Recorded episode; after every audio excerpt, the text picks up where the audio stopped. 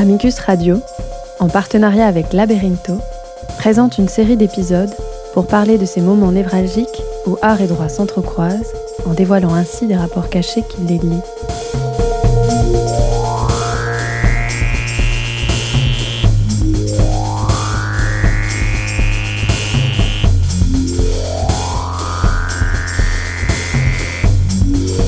Ce que le droit nous apprend de l'art, ce que l'art nous apprend du droit, et ses rapports de pouvoir voilés et implicites.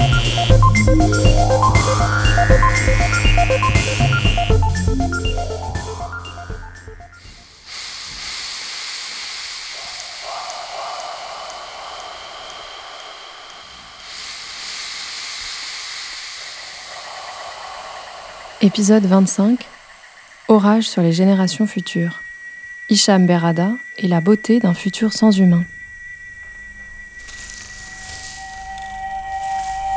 Et si le futur était sans nous, humains Dans ce troisième épisode d'une série de cinq sur art, droit et écologie, certaines problématiques s'intensifient et nous continuons à poser, grâce à nos invités, des structures conceptuelles pour n'aboutir à une structure élargie et solide que lors de notre cinquième épisode de conclusion. Dans le second épisode, nous avons évoqué la notion d'écocide et regarder de plus près ce concept grâce à Sonia Jenny Wagner en le confrontant à l'œuvre Tropea Olum que Danvo a présentée dans l'exposition Avant l'orage à la Bourse de commerce collection Pinot. Aujourd'hui, c'est l'œuvre Présage d'Isham Berada, présentée par Nicolas Xavier Ferrand, qui nous permettra de mettre en perspective la notion de droit des générations futures, présentée par Sonia Jenny Wagner.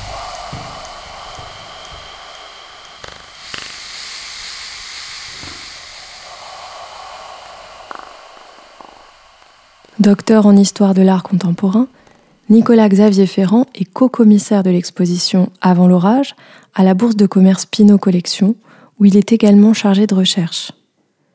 Cette exposition, où nous avons aussi puisé l'œuvre de Danvo qui nous a servi à traiter l'écocide, aborde la thématique qui nous occupe de façon singulière.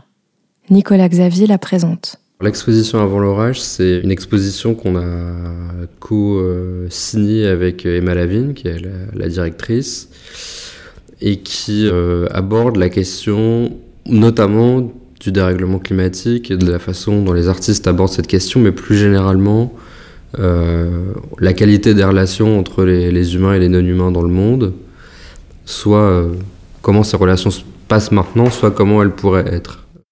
Nous avons abordé notre premier épisode sous l'angle de la protection, protection de l'œuvre forêt de Fabrice Hibert. Magali Lafourcade, magistrate et secrétaire générale du CNCDH, nous disait à ce propos. Quand on pense donner des droits euh, concrètement euh, aux entités, bien sûr, cela fait euh, largement ricaner les personnes qui ont une pensée un peu étroite, puisqu'ils se disent mais oui, mais les arbres ne peuvent pas plaider.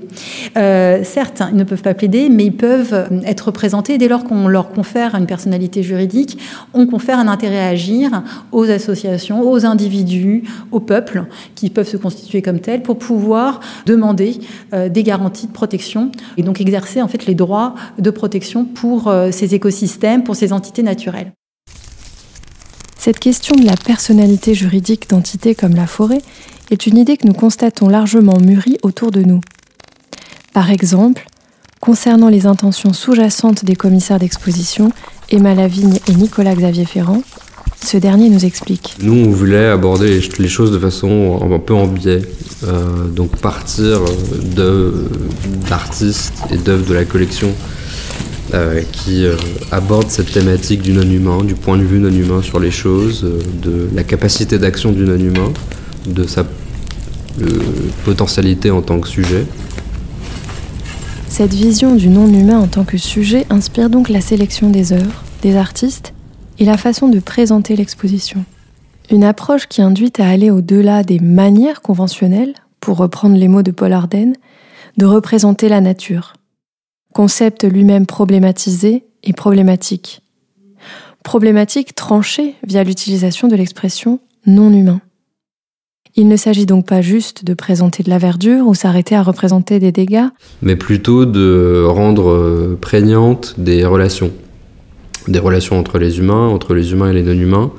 C'est pour ça qu'il euh, y avait cette œuvre de Yann où on voyait des, plantes pousser et qui nous rendait euh, conscients du fait que le temps se passait dans l'exposition puisqu'on voyait littéralement les fleurs pousser sous nos yeux. C'est toujours le cas avec l'œuvre de Benoît Piron. Il y a, il y a du vivant euh, dans, l'exposition. Mais aussi, ça nous expose un ensemble d'interactions où les artistes ont fait en sorte que euh, des non-humains, qui pouvaient être des plantes ou des animaux ou un tas d'autres choses, euh, des solutions chimiques, des choses comme ça, et une capacité de transformation. Ce qui voulait dire que ce n'est plus uniquement les artistes humains qui sont les maîtres du processus, euh, ce qui était une façon un peu en miroir ou en écho de dire que dans, euh, sur notre planète, bien entendu, c'est la même chose. Nous ne sommes pas les, comme disait Descartes, les maîtres et possesseurs de la nature, mais on est des, agents parmi d'autres, on est des, habitants parmi d'autres, et que euh, cette façon de, de rendre présente ces présences ou ces euh, personnes non humaines euh, peut-être euh, nous permettaient d'aider les spectateurs et les spectatrices à prendre conscience du fait qu'on partageait une planète avec d'autres personnes que nous. La question de la temporalité apparaît comme centrale, et c'est une question constante aussi dans le droit. Nous avons remarqué dans plusieurs de nos épisodes précédents une forme de latence qui paraîtrait nécessaire au droit positif pour s'établir, et qui le fait souvent apparaître éloigné de la justice. La temporalité est aussi un apodictique, c'est-à-dire qu'il y a une évidence de droit et non pas seulement de fait pour l'analyse du droit des générations futures. Cette notion de génération future s'est manifestée à multiples reprises dans nos recherches sur la thématique de cette série de cinq épisodes, et nous cherchons donc à la déceler. Nous avons eu la chance de suivre la sortie d'une étude sur le sujet, et avant de l'approfondir sous l'angle juridique, laissons Sonia Jimmy Wagner nous partager un résumé très concis du tracé historique qu'elle a pu saisir lors de son travail sur la thématique. Donc il est extrêmement difficile de dire quand euh, la notion euh, de génération future est apparue. Pense que c'est une notion qui est extrêmement ancienne et qui fait référence à notre descendance, à nos enfants, petits-enfants euh, à venir. Si on se concentre euh, sur la France, euh, on peut noter dans des textes qui sont des textes juridiques l'apparition de la notion, notamment au moment du siècle des Lumières, Révolution française, où Buffon, par exemple, évoque les générations futures. Condorcet de la même façon. Et Condorcet, c'est intéressant parce que dans le projet de constitution de 1793, qui n'est jamais entré euh, en vigueur, on retrouve la notion de génération future et le fait que les générations futures, elles ne doivent jamais être asservies par les constitutions et les lois des générations présentes. Donc c'est extrêmement lié à la notion de liberté. Les générations futures, elles sont libres de décider de leur destin. Et on retrouve toujours cette notion de génération future au XIXe siècle dans un contexte de liberté, cette fois-ci peut-être plutôt de libéralisme économique, par exemple avec l'économiste Say, qui évoque la dette publique et son impact sur les générations futures. Et petit à petit, cette notion-là est liée avec l'environnement, l'apparition par exemple des parcs nationaux, dans le souci de les préserver pour les générations futures, évidemment, au XXe siècle, le tournant de la Seconde Guerre mondiale, on retrouve après euh, la Shoah, après euh, euh, l'utilisation de l'arme nucléaire, l'idée que l'espèce humaine pourrait disparaître, de son fait hein, d'ailleurs, et une préoccupation dans les années qui suivent autour de l'habitabilité de la Terre et donc la préoccupation environnementale dans les années 1970 notamment. Et depuis, les générations futures sont liées absolument à la préoccupation et à l'angoisse environnementale et à celle de l'habitabilité euh, de la planète. Temporalité et futur donc. En nous promenant dans l'exposition Avant l'orage, nous avons ressenti la présence de ces deux concepts dans l'œuvre Présage d'Hicham Berada. Nous avons donc demandé à Nicolas Xavier Ferrand de nous introduire dans le travail de l'artiste et en particulier dans cette œuvre qui construit pour le spectateur une myriade de paysages aquatiques multicolores hypnotiques subissant leur propre évanouissement. Alors Hicham Berada, c'est un artiste euh, franco-marocain euh, qu'on pourrait considérer comme un jeune artiste puisqu'il est né euh, au milieu des années 80. Et, euh, et c'est quelqu'un qui se situe à la lisière entre la, science euh, et l'art, puisque beaucoup de ses, procédés ou de, de ses œuvres, on, pourrait les qualifier de un peu de, de dévoiement de processus scientifiques. Souvent, c'est travailler avec des solutions euh, chimiques, travailler avec la gravité, travailler avec des, des processus de transformation de matériaux.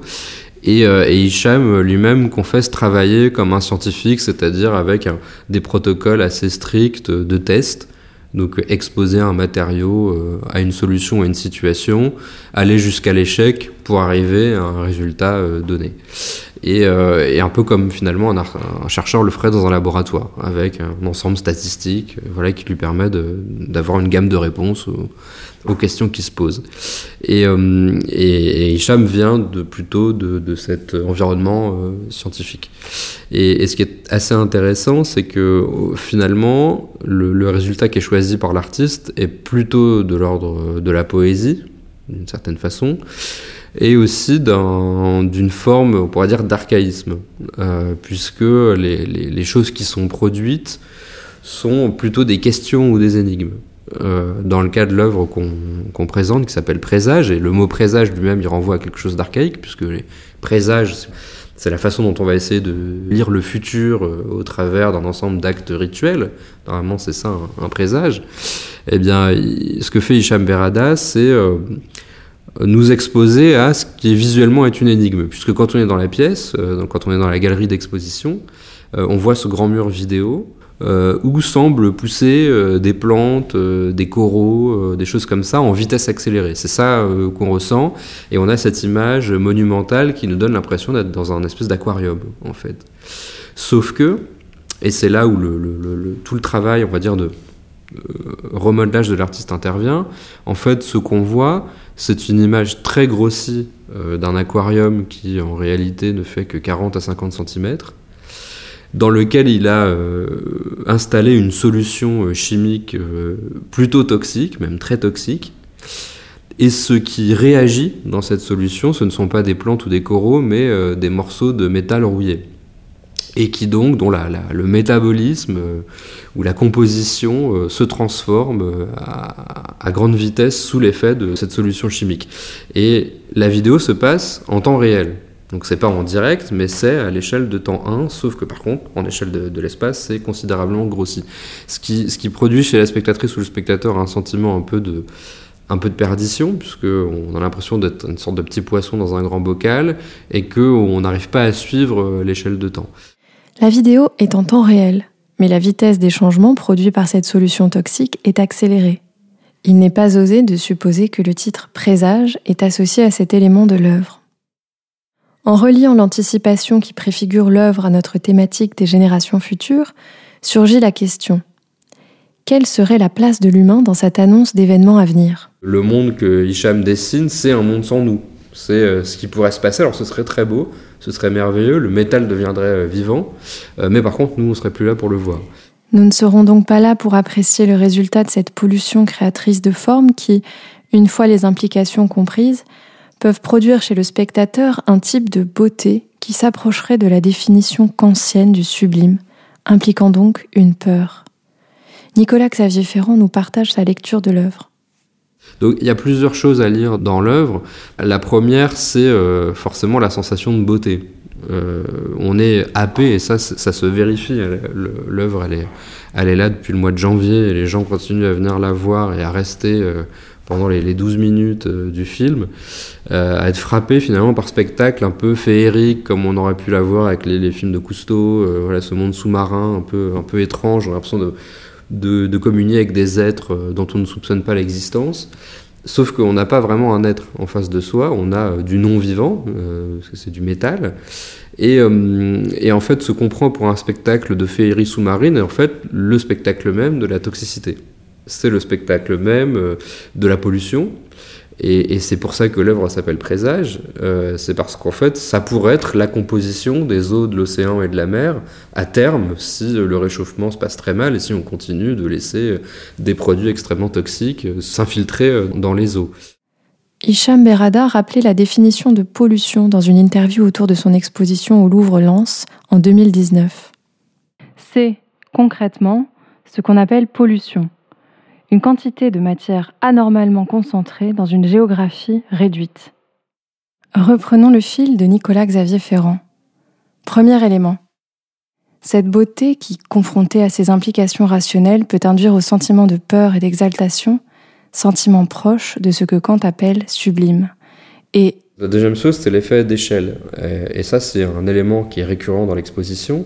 Euh, en fait, Hicham a, Berada a retravaillé l'œuvre pour qu'elle elle, épouse la courbe du, musée, de l'architecture, et, qu'elle fasse tout le pan de mur. Ce qui veut dire qu'on a une vidéo qui fait plus de 10 mètres de long, et qui nous donne euh, l'effet d'un diorama ou qui s'approcherait d'un dispositif très connu, un dispositif artistique très connu, les nymphéas de Monet. Et les nymphéas de Monet ont été euh, construites notamment pour euh, mettre en échec la perspective humaine sur les choses. Quiconque a visité l'orangerie sait que c'est impossible de photographier les nymphéas à moins d'en prendre juste un détail. Le reste, avoir un tableau en entier, c'est pas possible. Il faut le vivre, il faut le voir, il faut être là et on s'y déplace littéralement comme dans un paysage. Si on regarde un élément, on peut pas voir l'autre. Et là où Monet, on va dire, il, prend la question du temps à la mesure des moyens qu'il a à cette époque-là, c'est-à-dire en multipliant les possibilités, en nous obligeant à faire un, circuit infini, puisque le plan des nymphéas, c'est le 8 couché, c'est le plan de l'infini. Hicham lui utilise les possibilités de la vidéo. Quand on regarde ce qui se passe à gauche, on se rend compte qu'on n'a pas regardé ce qui se passait à droite, et patatras, on se rend compte qu'on n'est pas maître euh, visuellement et corporellement du dispositif, là où avec un tableau classique, euh, carré, il suffit de se mettre devant et on voit tout ce qu'il y a à voir, entre guillemets. Là, on sait, on se rend compte qu'il va falloir qu'on regarde peut-être trois, quatre fois la vidéo pour apprécier ou se rendre compte de tous les événements qui se passent. Ce qui veut dire qu'il y a une sorte de renversement de rapport de force entre l'œuvre et le spectateur, et le spectateur humain se rend compte qu'il est entre guillemets à la merci de l'œuvre. Il ne peut plus la maîtriser euh, comme ça, avec son corps, avec euh, son regard. Il va falloir qu'il s'adapte à la spatialité, à la temporalité de l'œuvre, comme on le ferait finalement avec un, véritable paysage. Donc il y a, y a, ces éléments-là, la question du temps, la question de l'espace. Cet effet d'échelle, explicité par Nicolas Xavier en ce qui concerne l'espace, se manifeste aussi, comme nous l'avons dit précédemment, dans son aspect temporel. C'est donc l'affaire des générations futures.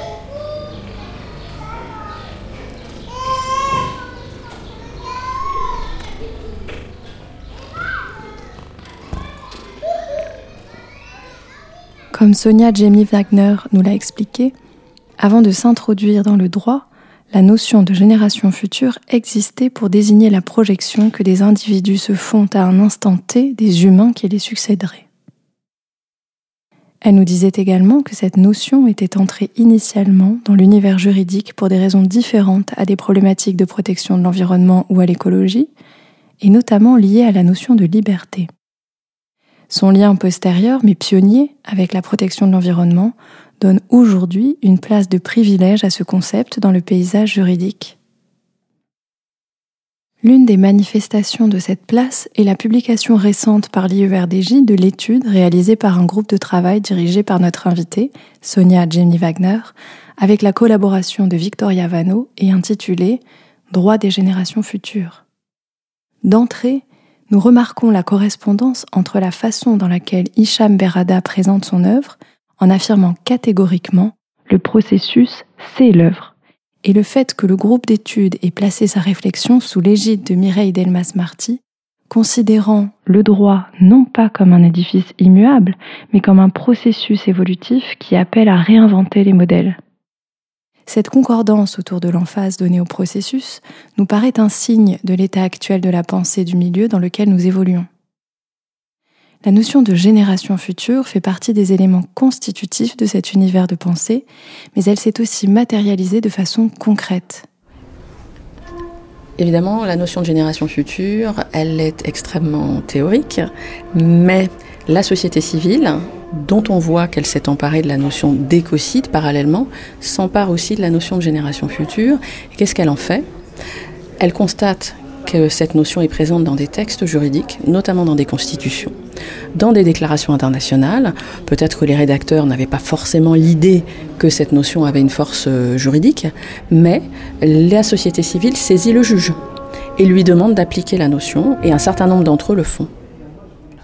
une multitude de manifestations du droit se sont donc emparées de cette notion de droit des générations futures pour faire valoir ce qu'implique le fait de la prendre en compte.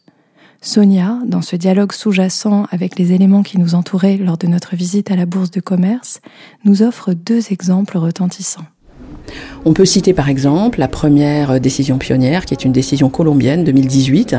25 jeunes gens ont saisi la Cour suprême euh, colombienne sur les questions de déforestation et considèrent qu'il y a une atteinte aux générations futures.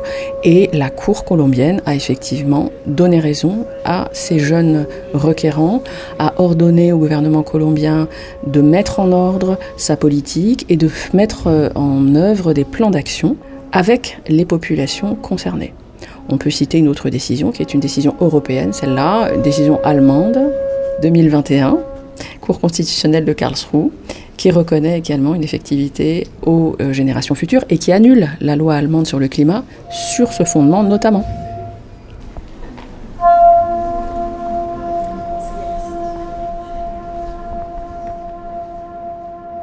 Changer de paradigme amène à interpréter autrement l'entourage et la relation à celui-ci. Par exemple, concernant les problématiques climatiques qui affectent actuellement le bien-être humain, en se basant sur les processus, il ne s'agirait pas de protéger la nature contre des humains, puisque comme le montre le travail de Berada, le non-humain, même le non-vivant, s'en sortira très bien sans nous. Il s'agirait de donner de la valeur aux relations que nous entretenons, modifiant ainsi notre regard sur l'ensemble des acteurs qui y participent. Les conséquences de ce changement suivront, et le droit positif, avec sa latence, continuera à signer ces changements par la multiplicité de ses moyens d'expression, qui d'ailleurs peuvent eux aussi évoluer. Dans le droit, ces changements sont en cours et nous vous invitons vivement à écouter deux des amphis d'Amicus sur le sujet pour vous en faire une idée plus approfondie, l'un avec Maître Huglot sur le droit de l'environnement et l'autre avec Fabien Marchadier sur le statut juridique de l'animal. Le droit des générations futures s'insère également dans cette évolution. Dans sa latence, le processus vivant de l'attribution de droits aux non-humains s'établit doucement mais fermement dans le droit positif. Il s'impose de plus en plus, comme en allant de soi en ce qui concerne les animaux, s'affirme avec urgence pour la végétation et gagne du terrain sur des entités composites comme les fleuves ou autres ensembles géographiques l'art, dans sa liberté poétique, va plus loin et recueille et communique des conceptions du monde pour lesquelles la personnalité du feu, de l'air, des métaux et de l'eau sont évidentes. Pour moi, l'un des éléments les plus importants, euh, c'est la relation Berada entretient avec son matériau. Parce que quand on parle finalement de formes d'art contemporain qui nous permettraient de penser un monde plus équitable entre les humains et les non-humains, c'est très important de ne pas se contenter de parler de, sujets. Encore une fois, hein, ce que je disais au début, pas juste mettre des images d'arbres sur les murs.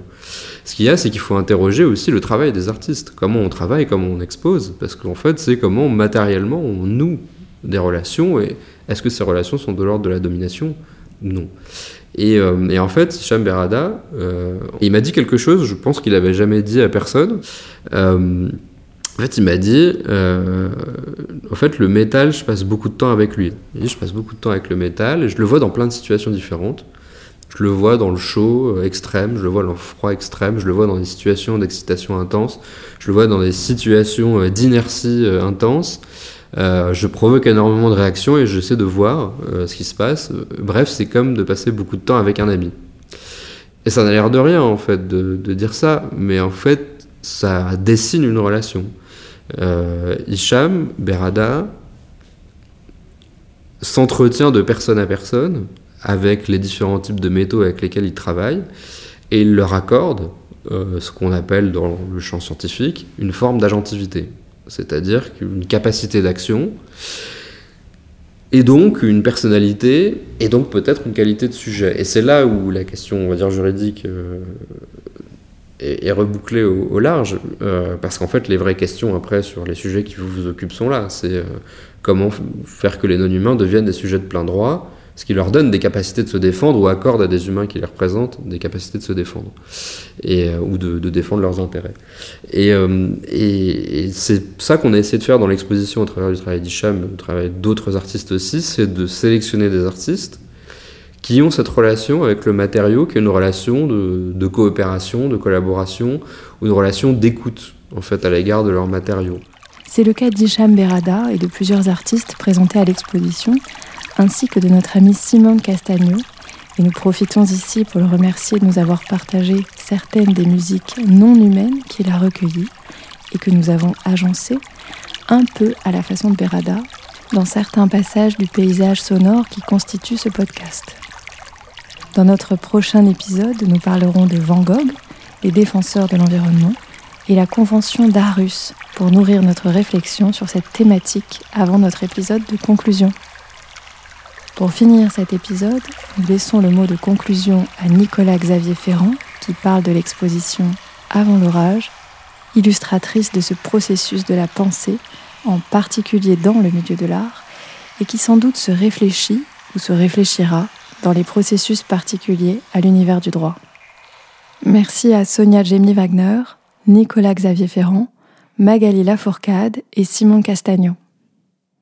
Une des grandes réflexions de l'exposition, euh, finalement, c'est euh, la réflexion sur le, travail de l'artiste qui, historiquement, est fondée sur un modèle qui a été décrit par un, anthropologue formidable qui s'appelle Tim Ingold dans un livre qui s'appelle Faire, dont je recommande la, lecture à, tout le monde. Et Tim Ingold, qui a étudié beaucoup de populations non, occidentales, non modernes, euh, a lu euh, tous les livres qu'il fallait lire, euh, et arrivé à cette conclusion finalement que nous, dans notre environnement moderne et, contemporain, on, finalement, on, avait ce, cette croyance dans ce qu'il appelle le principe illémorphique. C'est un mot d'Aristote. Et en fait, le principe illémorphique, c'est quand on, on, croit que la fabrication d'un artefact, d'une œuvre d'art, ça passe par l'expression d'une volonté humaine, d'une intériorité humaine, et cette intériorité humaine, elle va s'imposer à un matériau. Et le matériau va accepter de A à Z le projet de l'intériorité humaine. Et donc l'objet est le résultat d'une décision, d'un ensemble de décisions conceptuelles. Et en fait, tout ça se met en place à la Renaissance, de façon balbutiante, pour arriver à ce qu'on a aujourd'hui, où l'art est essentiellement conceptuel. Euh, je parle au sens large, bien entendu, ou si on analyse un ensemble de décisions de justice, justement, quand il y a des procès entre des, artistes et des, et des gens qui ont travaillé pour eux, euh, généralement, et je pense que systématiquement, sauf si je me trompe, la justice a tranché en faveur de l'artiste concepteur et non pas d'un second conto ou d'une personne sollicitée pour faire la fabrication. Ce qui veut dire, euh, et je ne fais aucun jugement de, de cet état, mais c'est un état de fait de ce que la société pense, puisqu'une décision de justice, alors je ne suis pas juriste, mais pour moi c'est une convention autour desquelles les humains euh, s'agrègent pour dire voilà ce qu'on pense de la réalité. Et la réalité, elle est comme ça. Donc la réalité, c'est qu'une œuvre d'art, c'est d'abord et avant tout une idée. Donc on a ce génie humain qui s'impose à toute forme de matériaux. Ça, c'est la croyance. Mais en fait, si on revient à un examen assez précis de toutes les opérations qui se sont passées, en fait, j'aurais peut-être choisi un critérium ou un crayon 2B ou un crayon HB pour un ensemble de raisons. J'aurais choisi un type de papier pour un ensemble de raisons. J'aurais peut-être choisi un modèle aussi pour un ensemble de raisons. J'aurais peut-être choisi un autre matériau. Et en fait, pourquoi? Parce que je sais qu'en fonction, même si je veux un résultat très précis, je dois solliciter un outil et un support très précis. Donc, si on analyse les choses de façon très honnête, j'ai sollicité la capacité d'action d'un critérium ou d'un crayon, d'un type de papier ou d'un autre type de papier ou d'un type de matériau. Et en fait, ça, il y a beaucoup de cultures qui sont conscientes de ça. Elles mettent dans un discours beaucoup plus large où les esprits, les ancêtres, euh, des esprits de la forêt, des esprits du gibier viennent interagir dans euh, finalement la construction de l'œuvre d'art. Et ce qui est très intéressant, c'est que ce mode archaïque est un mode collectif. On fait une œuvre avec quelque chose, avec un esprit, généralement on l'adresse à quelqu'un.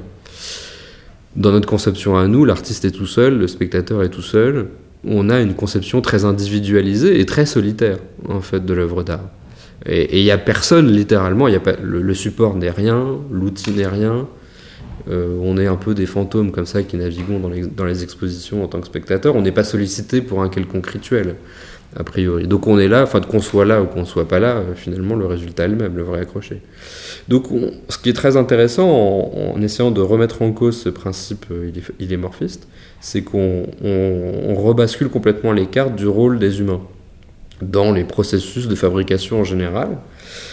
Mais ce qui, in fine, euh, nous amène à nous poser des questions sur notre position dans l'environnement, dans le champ politique, dans tout un tas de choses où on n'est pas les seuls à décider et on peut se décider de se mettre en écoute et euh, en disposition et à disponibilité d'autres capacités d'action, d'autres sujets qui ne sont pas humains.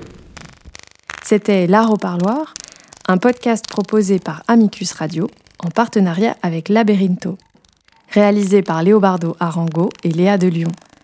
Si vous aimez ce podcast, abonnez-vous et suivez-nous sur les réseaux sociaux.